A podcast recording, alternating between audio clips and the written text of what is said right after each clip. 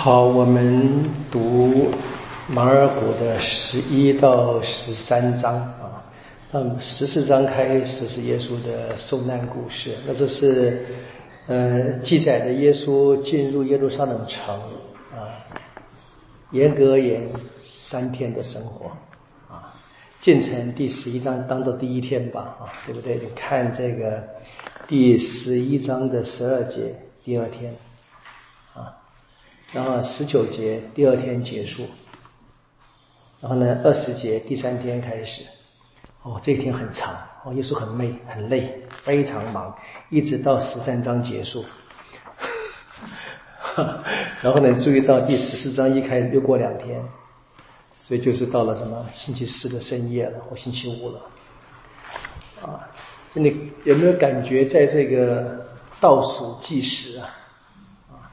所以，一般我们习惯上会说，呃，耶稣公开生活，按照按照按照这个若望福音说三年嘛。其实你读马可，就就只能讲一年了，啊，那他很巧妙的用了这一个时间的这个节奏啊，他前面十章其实三分之二篇幅不到的啊，讲了一年，一年的时间，而且注意了非常多。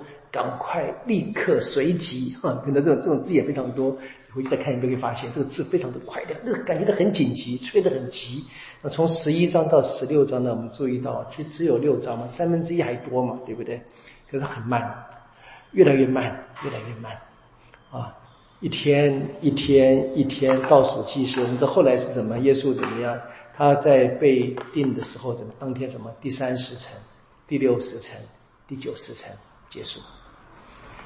然后就安息日过后一周第一天的清晨又开始了，啊，其实很美啊。那这个这个倒数其实最后的结尾啊，很可能是跟这一个十三章的结尾是有关系。一谈这个要醒悟，说怎么等待主人嘛。这边先给了一个很小的一个一个暗示了哈。第十三章的结尾啊，在这个第三十五节，你们不知道家主外出的主人什么时候回来的，或许傍晚，或许夜半。或许鸡叫，或许清晨，啊，月节前一天晚上傍晚，他们吃晚餐嘛，对不对？夜半就被抓了嘛。鸡叫时，伯多禄就否认耶稣，清晨就送给比拉多了。啊，我我这么理解了。我觉得这个叙述是非常的有有有劲儿，有劲儿，就是大家要看要看出来才行，就是了。好，那我们看这个第十一章的一开始是进进城嘛，那我就不用说太多了，因为大家的故事非常熟悉嘛。那这个进耶路撒冷城有一个小小的一个插曲，是耶稣怎么样预言他该怎么样进去找女子，对不对？那这当然是表达什么？这一切是耶稣主动的。可整个耶稣的生命的事件，他不是无奈的被安排，他自己主动。我们现在从明天从那个十四章读起啊，这个准备晚餐的又一次一样的故事，一样的情节。耶稣主动，他知道在去哪边吃饭，到哪边做，门徒都不知道的，说他一个人知道。啊，这是很特别的一个呃描述嘛。好，然后别别的我觉得不太不太重要了，就是大家可以读很熟悉的。然后第二天怎么是？他有一个无花果树的哈，然后接到第三天早上，就是一说的，那么无花果树这样被诅咒，然后真正实现是什么？告诉门徒们要相信天主嘛，那自己要真正的相信，在求什么？真正的相信啊，那是。不过我就是一直想这东西，大家我们一般的教友们呢，就是常会听到这种话说啊，我求的很灵验哦。我常常想，我也不能说你什么不灵验，那你帮我求个两亿好不好？盖个新圣堂好不好？你你的你的求的你也不帮我求吗？对不对？不不不是故意挑战，是我们知道，我们其实真正求的东西，天主答应我们，当然感谢天主嘛。但我们真正要向天主求什么呢？求让我们实现他的旨意嘛？啊，不是我我要什么就求什么就给，这这这大概离祈祷还不太真正的明白。但我们慢慢慢成长嘛，哈。好，那这边有一个这个清洁圣殿的故事，这边提醒大家，你注意到这边的话，第十七节说。天主的殿宇是祈祷之所，一直跟他们提醒圣堂里面不要做一些怪的事情啊。可是我们弥撒一完就哇一团慌乱，对不对？我讲说有有些现实的限制我们可以理解，像要有些地方环境很好的就不必嘛，圣堂就留给那个真正的圣堂，留给这个我们在朝拜天主的事情里面，不是说不能讲话，就是很奇怪。我觉得弥撒一完就哇就乱乱哄哄的啊，这个我想这个是一个小的提醒吧，我们可以一起练习一下，让圣堂啊保留圣堂给那个祈祷之所，就留给那些愿意在这边继续祷告的人，留给他们嘛。没关系。当然，另外一篇我也要知的是，我在祈祷的时候，就团体祈祷结束以后吧，的确是应该可以，就是有一些别的活动，换个地方嘛，就休息一下，或者是谈谈话。对，我们现在很幸运，我们堂区空间那么大，我很很幸运可以用的嘛。好，那么第三天，我们就我注意到这个这这个结尾和第十一章的结尾里面谈的很有趣的第二十五节，你们祈祷时啊，若想到什么怨人的话，就宽恕别人，对不对？那这个其实马窦福音有的嘛。那这边其后面就说什么？你们在天只会宽恕你们吗？这是已经是天主经的另外一个版本，或类似的其实。注意到，这这当我们知道这个马可版本那个这个经文的篇幅很小。它也不是完全没有这些教的有的，所以可以看见马古的呃简短的写法，在马窦跟路加有别的传统、别的材料，他们又写的非常大的耶稣的言论，其实重要的还是都写出来的了哈。然后是这个人们就问门徒，问耶稣，你凭什么做这个清洁圣殿的事情嘛？耶稣反问那个问题，那若汉权柄哪来的？你们觉得怎么样呢？啊，那这边这个也是一个典型，我们人人常常会碰到的问题，就是这些人他们知道的，他们知道若汉是哪来的。啊就是这群众的意见是很清楚的，是怎么样？他们不是要讲真理，他们是讲他们把话讲出来了以后会有什么后果？啊，那个后果本来是一个机会，他们可以悔改的，他们不，我们不要悔改，所以怎么样？他们就宁愿怎么不讲真理？啊，这所以这个是非常呃普遍的人的困境啊，都有的。所以第十二章一开始是一样，二元户的那个比喻是一样。这个比喻已经讲得很清楚了，第十二节他们都明白了，他们都明白了，而且他们也他们也知道的是真理，对可是他们的回应什么呢？把耶稣除掉就好了。哎呀，我不知道怎么样去说这个事。有时候这我这我这里也想我自己的辩护，他说啊，你怎么不好凶怎么样的？凶不凶不重要嘛，你讲的话内容对不对嘛？对了你就听就好了，你你你可以继续讨厌我，没有我我这没有没有关系，对不对？你得问的是说这个事情是不是真理？那我该不该做一些相对应的悔改？很很很关键的。可是我们看见我们一直是做这些呃，在这些困困境里面就是挣扎哈，那浮沉浮沉个不停嘛。好，然后呢，接下去我们知道，在第十二章里面，这个耶稣哈讲了这么多比喻啊，还在已经第三天里非常长的故事，然后开始怎么样跟大家就对抗，对不对？那从这个十三节开始，先是跟那个纳谈到纳税的问题。我跟各位提过，在第二章到第三章第六节五个故事，对不对？那是故事包装的一句话嘛，对不对？这边是一样的啦，类似。接着这个纳税是什么呀？凯撒的归凯撒。那复活的问题是什么？是天主是生活的天主，好，然后见面呢只有两条嘛，爱天主爱人。这是故事包装起来就这样的容易记住。那有趣的是啊，这个第一开始第十二章的十三节哈，说他们派了几个法利赛人跟黑洛德党人，想起哪一段话吗？第三章第六节，对不对？我们说耶稣前面的五个故事结尾时候，耶稣把那些人都打败了，我说大获全胜了。结果怎么样呢？法利赛就就跟黑洛党人结合了，共谋杀害耶稣嘛。这边又来了，就他们从那个时候就已经结盟了嘛。这边又出现了，呃呃，这是阅读了，就是如果你那个你记得的话。但我们我们还算好，我们这这个星期读的嘛，对吗？我一讲你就就记住了嘛，容易对不对？你看这边谈他们在一起了，不然你这边很奇怪的。如果说你如果你忘掉前面的话，你这边要问，哎，他们怎么在一起？明明是两个什么敌对的族群嘛，啊，一个是最严格的，说至少表面上严格效忠天主嘛，一个是怎么样，是为这个什么罗马政府工作的嘛。这个这个到中世纪还有这个什么保皇党啊，跟保保教皇党跟保皇帝党，这打个不停的这个各这个两个党派都有政府人员，都有教会人员啊，非常多这个争执。历历史里面一直去重复这些呃关键的情况哈。所以这边是那么一开始是呃是呃纳税问题是法利赛人跟黑洛德党人来挑战，然后下面是沙杜塞人来挑战。啊，最后呢是金师，当然金师可能也是属于法利赛党人这样子。好，那当然我们知道他们都灰头土脸，对不对？所以最后结尾三十四节，没人敢再问耶稣了。比较有趣的是，这个金师的问题，他我们对最后这个二十八节，我们看不见他有任何的恶意。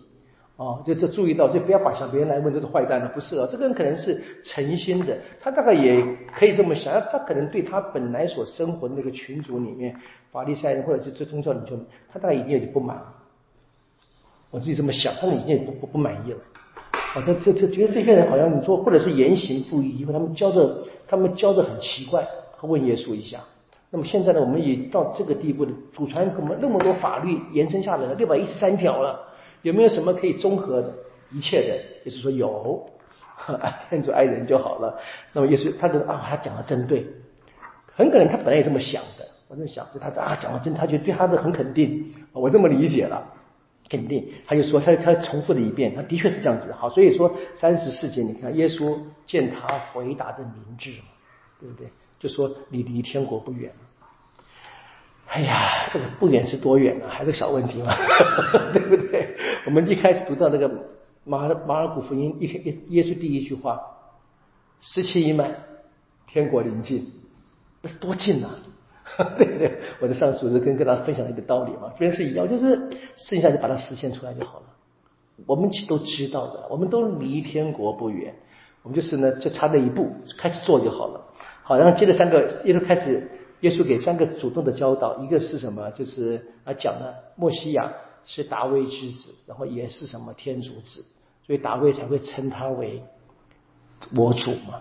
当然这边是把一句圣咏上主对我主启示说，这是圣咏的一段话，圣咏一百一十篇嘛啊。然后呢，这个传统是把这一个圣咏理解为大卫写的，所以那么这个上主当然是天主嘛。那么无主，那个无是大卫。大卫自己写的写的故事，那个主是摩西亚，所以为什么这个又是又是大卫的子孙，又是他的主啊？因为他因为他他是大卫之子，又是天主子，这其实就是路加跟马窦福音童年故事的基本肯定嘛，就那一句话就够了。马窦写的非马尔谷写的非常简单嘛。然后是关于这个监师，就是说怎么大家注意到啊，就是。不要这一个做表面功夫，不要这个欺骗人。我们今天看得更清楚，这样欺骗人会会被揭穿的了，这样子。然后最后是那个穷寡妇，那还是一样关键的话嘛，捐捐助不是把自己多余的给人而已，是把自己的生命。啊，这当然是非常困难。那我们要知道，我们我们来做奉献是把自己给天主了。所以在每一个那个生命里都要去想这个事情。好，然后呢，第十三章哈，你说。当也从圣殿里面出来，你可以讲傍晚了嘛？啊，第三天终于要结束了，结果呢不过瘾，再讲一段话，这是什么？好，当群众们，耶稣的门徒们就他们离离开圣殿嘛，那就经过那个大门，他说哇，圣殿那么漂亮，耶稣就说了，这个圣殿要毁掉的，啊，说开始十三章我们所谓的末世性的预言，啊，这是非常关键的一段话，就是。马尔谷第十三章，那他在哪里讲的呢？第三节说，耶稣在橄榄山上，所以橄榄山跟这个圣殿是隔了一个山谷，很多人去过嘛，哈。从圣殿出来以后，往东边走，下了山谷，再往上就就上橄榄山。就到橄榄山以后，就坐在那个山上，回头看，向西边看，向西边看。那么在那边看，其实更漂亮，为什么呢？因为傍晚嘛，阳光刺眼嘛。啊，我常常跟我常常跟大家说，就就是小小吹嘘一下，我说去橄榄山啊，要去看圣殿，一定要早上去的。就这个是行程，这个每一个朝圣团的领导应该要知道的。下午去看看不到，都是阳光，看只看到轮廓。当然，当然是也是一个一一个景象，金碧辉煌。那你要跟他解释哪里是哪里的时候，哪个建筑物是看，因为都是光阳光阳光刺眼嘛，特别是夏天啊，以色列的太阳啊，绝对不会辜辜负我们的。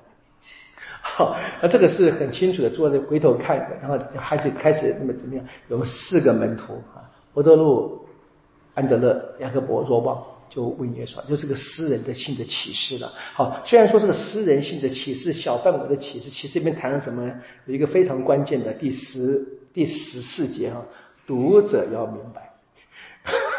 刚讲过每个人听的嘛，对不对？很有趣啊！而且你看这个写写故事就很，就让我们这边是个小小的细节，我们就发现啊，他其实很晚写的了。让他已经他写作的目的不是单独的叙述那个故事，而是讲给我们后人，就刚刚讲给马尔谷教会听，讲给我们今天的读者听。好，然后这边还有一段话说怎么说？这个事情什么时候发生呢？他是要在福音都传到万国之后，第四节。啊，这几个小细节就就就很有趣，就知道这个东西应该很难讲是很难讲是耶稣当时自己的话，一定是是他们收集到的传统，然后编辑按照他作者的需求，按照这个写作的信仰团他们的需要，他们编了这一段。耶稣的末世言论，这我们讲编啊，不是这个编造，不是假的，是他们去把耶稣的话理解了，在他们当时的生活环境当中，他们运用，他们提出这个教导，然后一方面他们去读那一个古老的传统，一方面去看发现它的意义，然后呢运用在他现实的生活团体当中啊，这是圣经的写作了。好，那当然这边最关键是什么？当然坚持到底。啊，坚持到底，这个迫害会来的，那坚持到底。那么坚持到底呢，这是非常关键，是这个在我们在这个马窦跟路加福音的很大的言论，非常多常常提到的。好，那么人子来之前有很多的灾难，大自然的变化有什么特别麻烦？是有假基督。啊，有很多相反我们真正的信仰的人啊，有些是怎么样直接跟基督作对的，有些是假装假冒着基督来跟基督作对。啊，这我们能不能够在信仰里面真正的呃保持清醒啊？这非常好。我们刚好今天嘛，今天那个不多路中做的个庆庆典嘛，那么接受教会的训导，要接受这样子。好，然后是无花果树的比喻怎么样？就是我们知道这个有很多事情有征兆会出现，我们看，我们能够观察这一个大自然，应该要能够观察我们自己的生命。我们今天其实很简单，因为我们都知道我们生命有限嘛，都不用在别人再再说了嘛。但说怎么样？说这个末日一定要来的。日子什么时候呢？我们不知道，有天主知道。那我们说有两种理解的方式。过去像过去那个理解你们，在马尔谷福音那个可能还想象是天地就忽然就过去了。我们讲这个世界末日嘛，或者我们说公众的审判嘛。那现在我们发现，经过那个两千多年，我们发现，好，我们公众审判什么时候来，我们真的不知道。但我们都知道，我们人的生命有限啊，这个就大家都知道的。至于人确定什么时候去世呢？那除非我们说我们很真的患了什么重病，医生告诉我们大概多少多久会活，稍微清楚一点点，一般我们还是不知道。那所以怎么样呢？因为谈到醒悟，三十三节醒悟，那这也是一样。我们知道在这一个呃呃马窦福音里面非常多的这个关于醒悟的这个比喻在讲，这边是很简单，直接用耶稣的话说要醒悟啊，你不知道什么时候要来啊，或许傍晚，或许夜半，或许鸡叫，或许清晨，他会忽然来到啊，忽然。好，这个是耶稣的在呃耶路撒冷城里面呢进城呢，就是他跟着这个呃朝圣团体，当然他的团是特别特殊，就大家欢迎他，然后呢他进到城里面过了这个三天的生活，我们已经读了，我们明天会读这个最后的啊最后的三天，那就是我们读的马尔谷的苦难的叙述这样子，我们今天就到这里啊，愿光荣归于父。一日即圣神，起初如何，今日依然，直到永远。啊，应父及子及圣神之名。好，谢谢大家。